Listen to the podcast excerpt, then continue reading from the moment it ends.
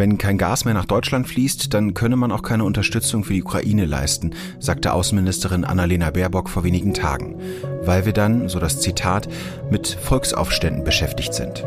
Etwas überspitzt habe sie da, sagte Baerbock später, aber auch andere sorgen sich um die Sicherheitslage, falls der Gasnotstand in Deutschland eintritt.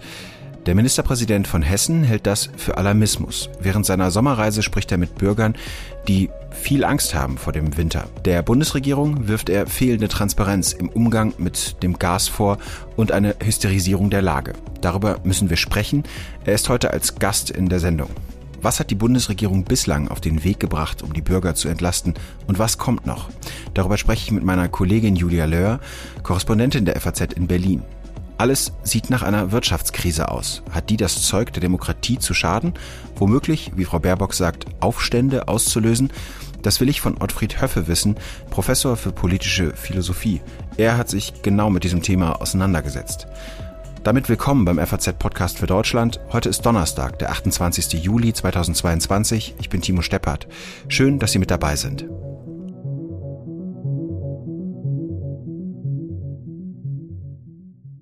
Boris Rhein ist der Nachfolger von Volker Bouffier. Ende Mai ist Rhein mit den Stimmen von CDU und Grünen zum Ministerpräsidenten von Hessen gewählt worden. Derzeit ist Rhein auf Sommerreise, wie viele Politiker. Er macht sich im Land bekannt. Die Landtagswahl, bei der er bestätigt werden möchte, ist allerdings erst im Herbst nächsten Jahres. Als erstes wollte ich von Boris Rhein wissen, welchen Eindruck er aus den Gesprächen bei der Sommerreise hat. Wie nehmen die Bürger die Inflation und die Gaskrise im Winter wahr? Also den Menschen machen die Preissteigerungen natürlich, sie spüren sie ja auch im Portemonnaie sehr, äh, sehr, sehr genau, ähm, große Sorgen. Ähm, aber die Menschen äh, haben natürlich auch, ich sag mal, Sorge vor dem, was kommt und das nehmen sie als sehr ungewiss wahr. Das ist etwas, was sie noch nicht so aktiv äh, spüren. Dazu trägt aber natürlich auch etwas bei, was ich wirklich kritisiere. Das ist der Alarmismus und auch die Hysterisierung, die stattfindet durch die Bundesregierung. Und ich plädiere deswegen dafür, ja, wir wissen, dass etwas auf uns zukommt, aber dabei wirklich besonnen zu bleiben und keine apokalyptische Stimmung zu verbreiten, weil das macht den Menschen noch mehr Angst. Es macht aber auch, ich spreche auch viel mit Geschäftsleuten in diesen Tagen, das macht auch den Geschäftsleuten große Sorgen, weil die natürlich sagen, die Hälfte unseres Geschäftes ist Psychologie.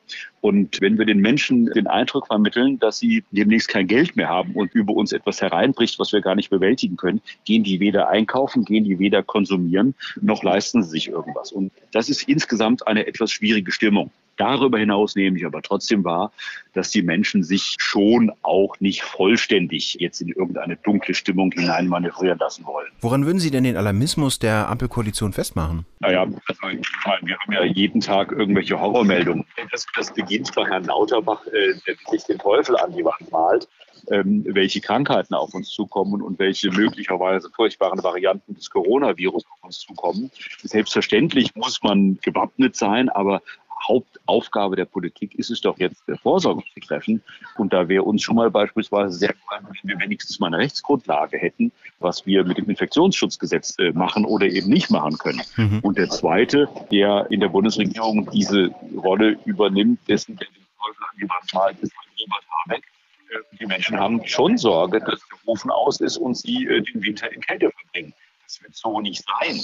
Ist denn Hessen selbst gut vorbereitet? Hat Hessen genug Gas für den Winter? Tja, wissen Sie, das ist ja genau eines der Probleme. Das ist jetzt kein Thema, was ein Land beeinflussen kann. Energiepolitik ist Politik des Bundes. Das ist eine der klaren Zuständigkeiten des Bundes. Und deswegen wäre uns hier schon sehr auch an Transparenz gelegen. Wie viel Gas ist in den Speichern? Was tun wir, beziehungsweise was tut die Bundesregierung, um neues Gas zu bekommen?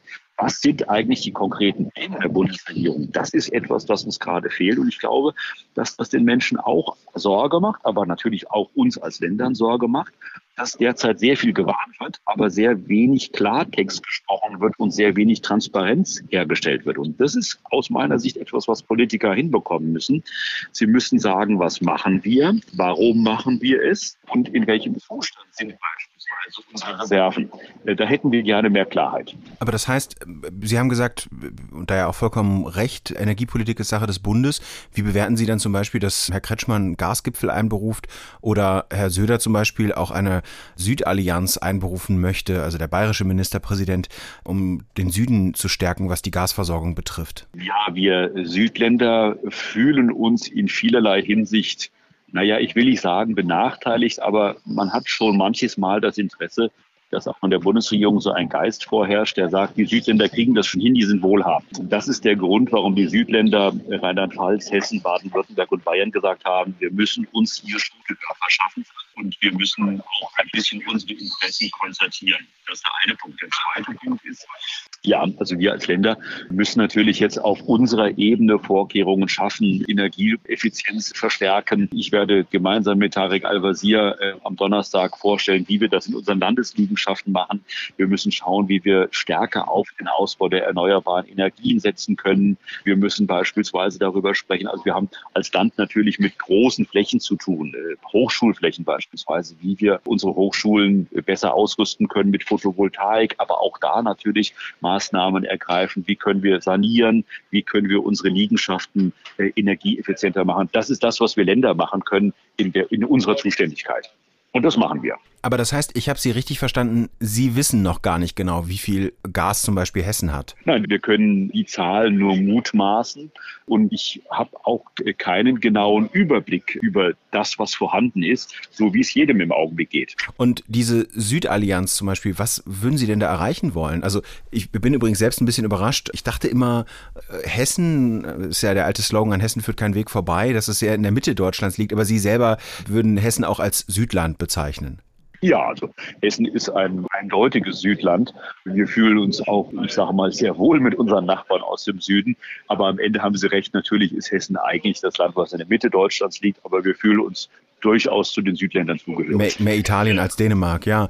Ähm, was ja, was, was ich auf jeden Fall begrüßen würde. Also, also die Wiesbadener sagen ja, sie seien das Nizza des Nordens. Was alles das Florenz und das Nizza. Ja, ganz ja. toll, wunderbar. Ähm, ja, aber äh, lassen Sie uns vielleicht nochmal auf den Punkt kommen. Was, was kann man denn in einer solchen Südallianz erreichen? Also was muss man da erreichen? Was sind die Ziele, die Sie da verfolgen? Also wir müssen uns erstmal natürlich äh, vergegenwärtigen, was brauchen wir? Äh, wir sind Industrieländer. Wir beispielsweise beispielsweise haben eine starke Pharmaindustrie. Wie ist die Frage von Priorisierungen, wenn es eines Tages wirklich zu einer sogenannten Triage kommt? Äh, darüber muss man sich, finde ich, schon mit seinen Nachbarländern verständigen.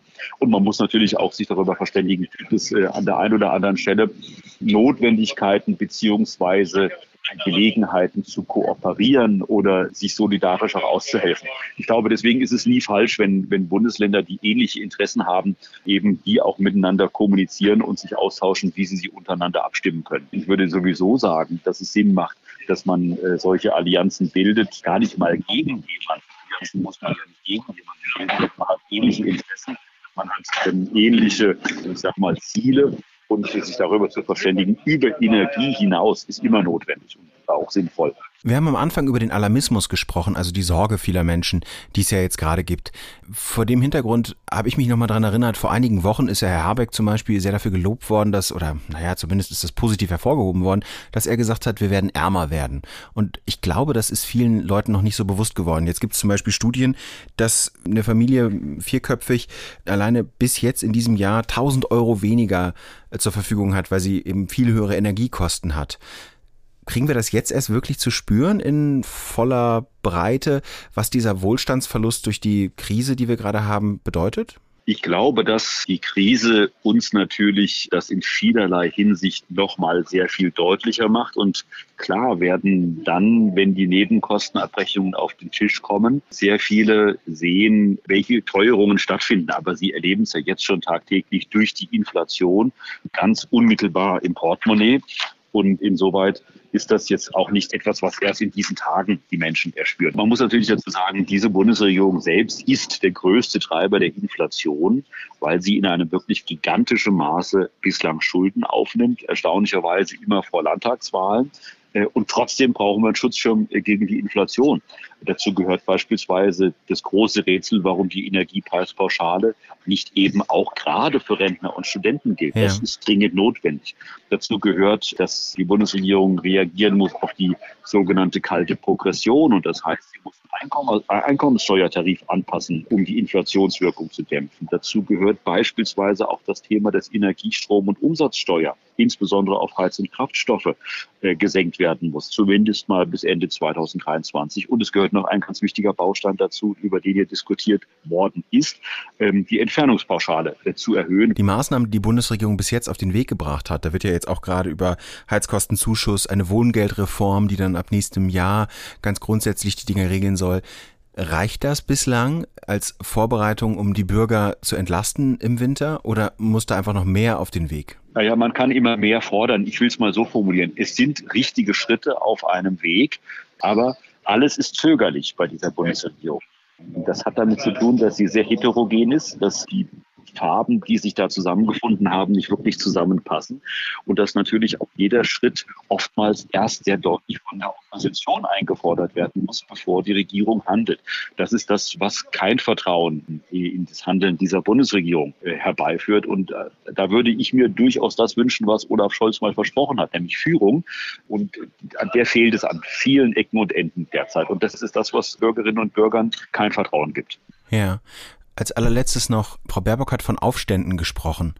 Ist das Teil des Alarmismus? Fürchten Sie sich auch vor Aufständen im Winter? Nein, also ich muss auch ganz ehrlich sagen, Volksaufstände herbeizureden, das ist nicht die Aufgabe äh, jedenfalls bundesdeutscher Politik. Und das ist etwas, äh, was ich mir bis zum heutigen Tag nicht hätte vorstellen können, dass äh, die Bundesregierung von solchen Dingen spricht. Das hilft uns in dieser Situation überhaupt gar nicht. Vielen Dank, Herr Rhein, für das Gespräch. Ja, ich bedanke mich sehr. Das 9-Euro-Ticket und der Tankrabatt sollen bald schon auslaufen. Welche Entlastungen der Bürger noch kommen, darüber spreche ich mit meiner Kollegin Julia Löhr.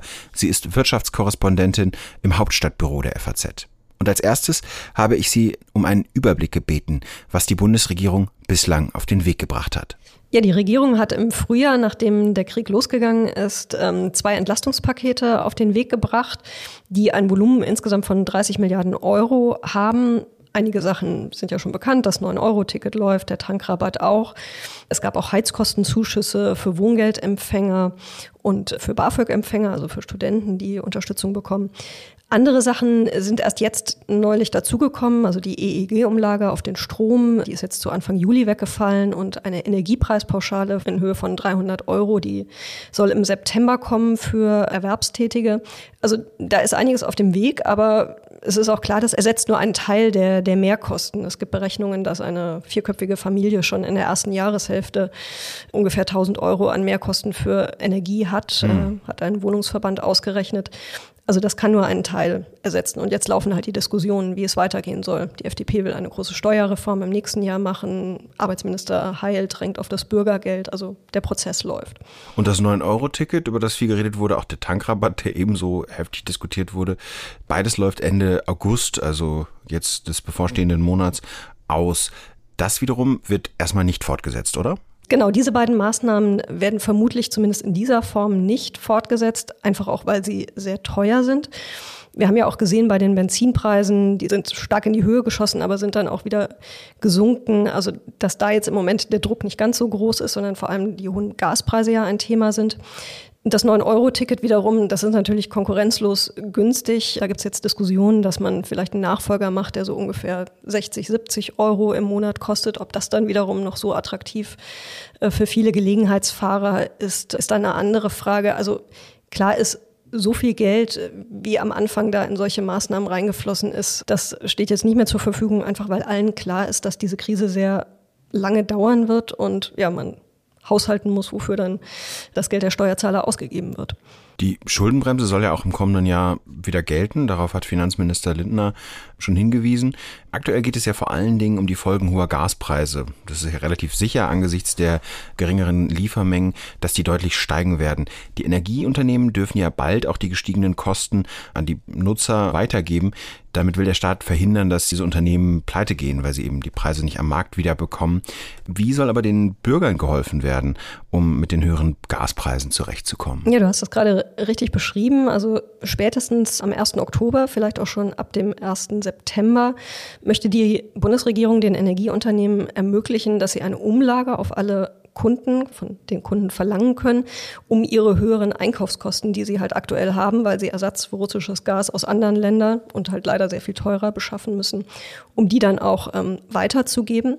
Also das bedeutet, es wird spürbar teurer für die Verbraucher. Als Bundeskanzler Scholz das vergangene Woche angekündigt hat, hat er schon mal eine große Wohngeldreform in Aussicht gestellt, die Anfang kommenden Jahres dann greifen soll. Also dass es dauerhaft Heizkostenzuschüsse für Geringverdiener geben soll und dass auch Studenten unterstützt werden sollen.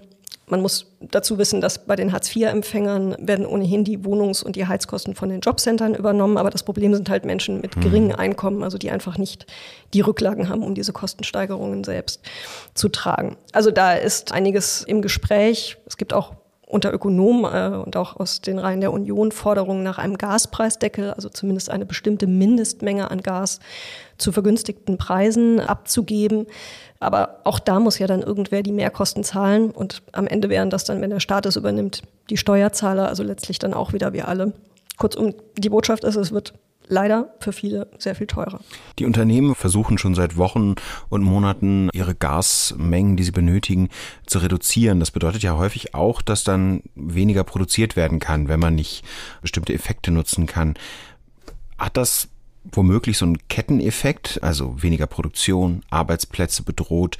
Nun gibt es das Kurzarbeitergeld, aber droht da eine Spirale, also der Anfang einer Wirtschaftskrise, der eben mit dem Gasstopp beginnt? Das ist in der Tat im Moment die große Sorge. Also zu Beginn des Jahres hat die Regierung noch mit einem Wachstum von 3,6 Prozent in diesem Jahr gerechnet und in den vergangenen Monaten und vor allem in den vergangenen Wochen sind diese Prognosen immer weiter nach unten gegangen und inzwischen wäre es tatsächlich ein Erfolg, wenn wir überhaupt noch ein Wachstum in diesem Jahr und dann auch im nächsten Jahr hätten. Und es gibt Umfragen von Wirtschaftsverbänden, die besagen, dass schon, ich glaube, 16 Prozent der Unternehmen waren, es ihre Produktion einschränken, einfach weil sich das wegen der hohen Gaspreise für sie nicht mehr rechnet, sie die höheren Preise nicht an ihre Kunden weitergeben können und daher reduzieren. Klar, kurzfristig ist Kurzarbeit eine Möglichkeit, wenn man davon ausgeht, dass diese Krise eine vorübergehende ist, so wie das bei Corona der Fall war. Hm. Wenn es aber jetzt tatsächlich so kommt, dass uns diese hohen Preise für mehrere Jahre begleiten werden, die hohen Energiepreise, und davon gehen leider viele Fachleute aus, dann ist natürlich auch die Sorge groß, dass dann Unternehmen ihre Produktion dauerhaft ins Ausland verlagern könnten. Besonders attraktiv sind da zum Beispiel die Vereinigten Staaten. Ähm, die fördern Gas mit einer bei uns sehr umstrittenen Technik namens Fracking aus tiefen Erdschichten, haben dadurch aber sehr viel günstigeres Gas, als wir das haben. Mhm. Und das könnte für Unternehmen schon attraktiv sein, dann Produktionsprozesse dorthin zu verlagern. Also die Sorge, dass das langfristig die deutsche Wirtschaft hier sehr beeinträchtigen wird, die sind groß. Vielen Dank, Julia. Gerne. In Wirtschaftskrisen werden oft die politischen Ränder stärker. In den 20er Jahren war es die NSDAP, die in Zeiten der Hyperinflation erstarkt ist. Ottfried Höffe, emeritierter Professor für politische Philosophie, hat ein Buch darüber geschrieben, was Gesellschaften zusammenhält und warnt vor historischen Vergleichen. Aber wir fangen ganz vorn an. Herr Höffe, ist die Inflation, ist eine Wirtschaftskrise heute noch eine Bedrohung für die Demokratie? Ist eine gewisse Gefahr, aber ganz sicher nicht in Bezug auf die Demokratie eher in Bezug auf das Wohlbefinden der Bürger. Sie müssen sich einschränken, ohne Zweifel. Aber die Einschränkungen sind nicht vergleichbar mit jenen großen Einschränkungen, die vor den großen Demokratiekrisen stattgefunden haben, etwa äh, nach dem Weltkrieg mal äh, oder auch in den 30er Jahren. Da hält sich die Inflation in Grenzen. Man muss vielleicht auf einen Urlaub verzichten. Man muss etwas weniger in ein Restaurant gehen, vielleicht weniger Kleidung kaufen. Äh, die Lebensmittel im wörtlichen Sinne werden teurer, man muss sich darauf konzentrieren. Also ist nicht belanglos, aber die Demokratie als solche, nämlich der Rechtsstaat, der von Seiten des Volkes zugunsten des Volkes äh, eingerichtet worden ist und der die, das Gewaltmonopol hält äh, und die Gewaltenteilung, all diese Dinge sind meines Erachtens nicht ernsthaft gefährdet. Hm. Das ist ja auch eine Frage, inwiefern man ein positives Menschenbild hat. Ähm, Annalena Baerbock, die Außenministerin von den Grünen, hat gesagt, wenn das Gas so knapp wird, also bezogen auf die Turbine, die nicht geliefert werden sollte, dann gibt es Aufstände in Deutschland. So ein bisschen erinnert das ja auch entfernt zumindest an die Gelbwesten-Proteste, die es in Frankreich gab. Wie sehen Sie ja die Gefahr von Aufständen und von Protesten in dieser Richtung? Man darf nicht vergessen, Aufstand ist eine Extremform politischer Ablehnung. Weit mehr als Protest, Demonstration, selbst als Straßenblockade. Aufstand meint eigentlich die Erhebung gegen die bestehende Ordnung. Und die bestehende Ordnung ist der eben skizzierte demokratische Rechtsstaat mit dem Gewaltmonopol bei den staatlichen Gewalten. Und bei aller Anerkennung der derzeitigen Schwierigkeiten von Inflation über Bürokratie äh, bis zum Ukraine-Krieg sehe ich nicht annähernd die Gefahr eines Aufstandes. Deshalb sollte man sich gerade als Politikerin äh, da mit zurückhalten. Man soll ja nicht die Panik in die Welt bringen. Wenn die Regierung gut, effizient, erfolgreich arbeitet und zugleich das der Bevölkerung klar macht, dann können wir schon damit rechnen, äh, dass das, was wir den gesunden Menschenverstand nennen, bei der Mehrheit der Bevölkerung zum Tragen kommt. Was muss denn die Politik tun, um die Leute ähm, tja, auf diesem Weg mitzunehmen. Sie hatten jetzt zum Beispiel am Anfang gesagt, mal einmal weniger ins Restaurant gehen, womöglich sich da einschränken. Das ist ja eine Sache, die man aus einer Perspektive beide als Angehörige der Mittelschicht leicht sagen können. Für Menschen, die weniger Geld haben, ist es sehr schwieriger. Also was muss die Politik tun, abgesehen von Hilfspaketen, die es gibt, von Unterstützungsleistungen? Also was angedeutet habe, sie darf sich nicht auf die Mittelschicht, weder die gehobene noch die untere Mittelschicht konzentrieren, sondern muss schauen, dass die untere Mittelschicht nicht allzu stark betroffen wird. Sie darf nicht in existenzielle Schwierigkeiten geraten. Hier sind die sogenannten Hilfspakete vonnöten. Ansonsten vielleicht auch etwas Fragen der Kommunikation, die darauf hinweist, dass verglichen mit anderen Ländern es der unteren äh, Schicht doch e-, extrem gut geht. Und man sollte das nicht an die Wand malen, als ob es uns so schlecht geht wie in manchen Ländern, wo Hunger gelitten wird. Das ist keine Entschuldigung. Wir leben in diesen Verhältnissen nicht und deshalb müssen wir sie auch nicht an die Wand malen. Aber die Politik hat unter anderem diese Aufgabe, zu zeigen, man kommt durch, man kommt auch einigermaßen menschenwürdig und wohlbehalten durch. Und wo da Grenzen sind, da helfen wir ihnen. Wir versuchen das und haben einen guten Erfolg zu erwarten. Es gibt ja in solchen Krisensituationen diesen von Politikwissenschaftlern beschriebenen Effekt Rally around the flag, also dass so ein gewisser Zusammenhalt entsteht. Was sind denn Dinge, die man als Gesellschaft, ja, dies, dies auf dem Weg dahin braucht, um eben diesen Zusammenhalt, diese Form der Solidarität zu erreichen? Zunächst mal ist es wichtig, dass die Menschen wissen, was ihnen über alle Unterschiede hinweg und auch alle Gegnerschaften hinweg gemeinsam ist und dass ihnen daran liegt.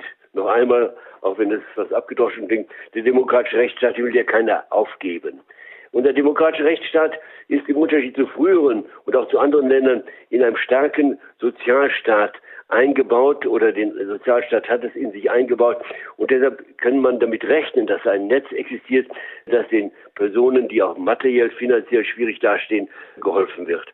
Das immer wieder zu betonen, unter anderem auch auf Hinweis, wenn ich an den Bundeshaushalt denke, dass an die 50 Prozent für Arbeit und Soziales vorsieht, muss man doch sagen, dieser Staat ist wirklich ernsthaft interessiert, dass es allen Schichten und gerade auch den unteren Schichten nicht schlecht geht. Ist das auch am Ende der entscheidende Unterschied, also das Vergleiche hinken zwischen den 20er und 30er Jahren und der heutigen Zeit, eben, dass es diesen Sozialstaat zum Beispiel gibt und diese Sicherungsnetze?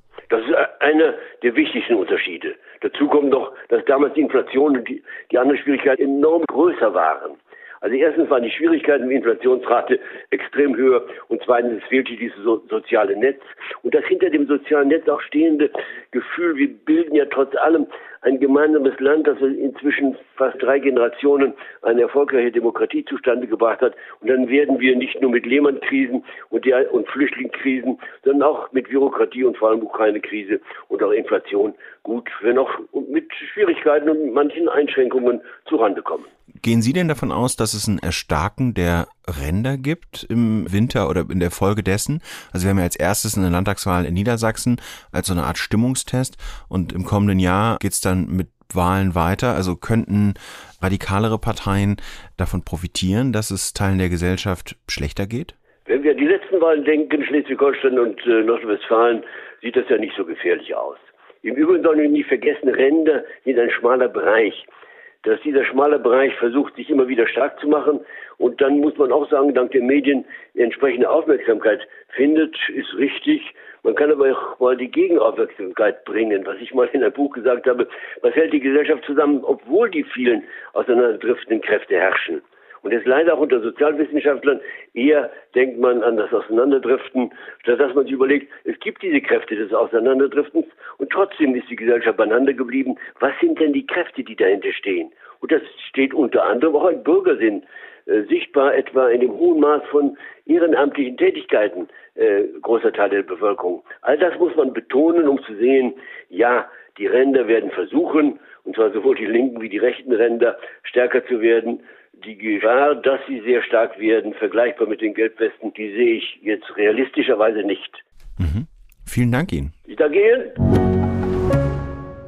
Viele Bürger sorgen sich, was der Winter bringt. Mir ist diese Woche eine ältere Dame begegnet, weit über 80, und wir haben uns darüber unterhalten, dass sie seit kurzem Brennholz im Garten lagert, obwohl sie keinen Ofen hat und eine Ölheizung.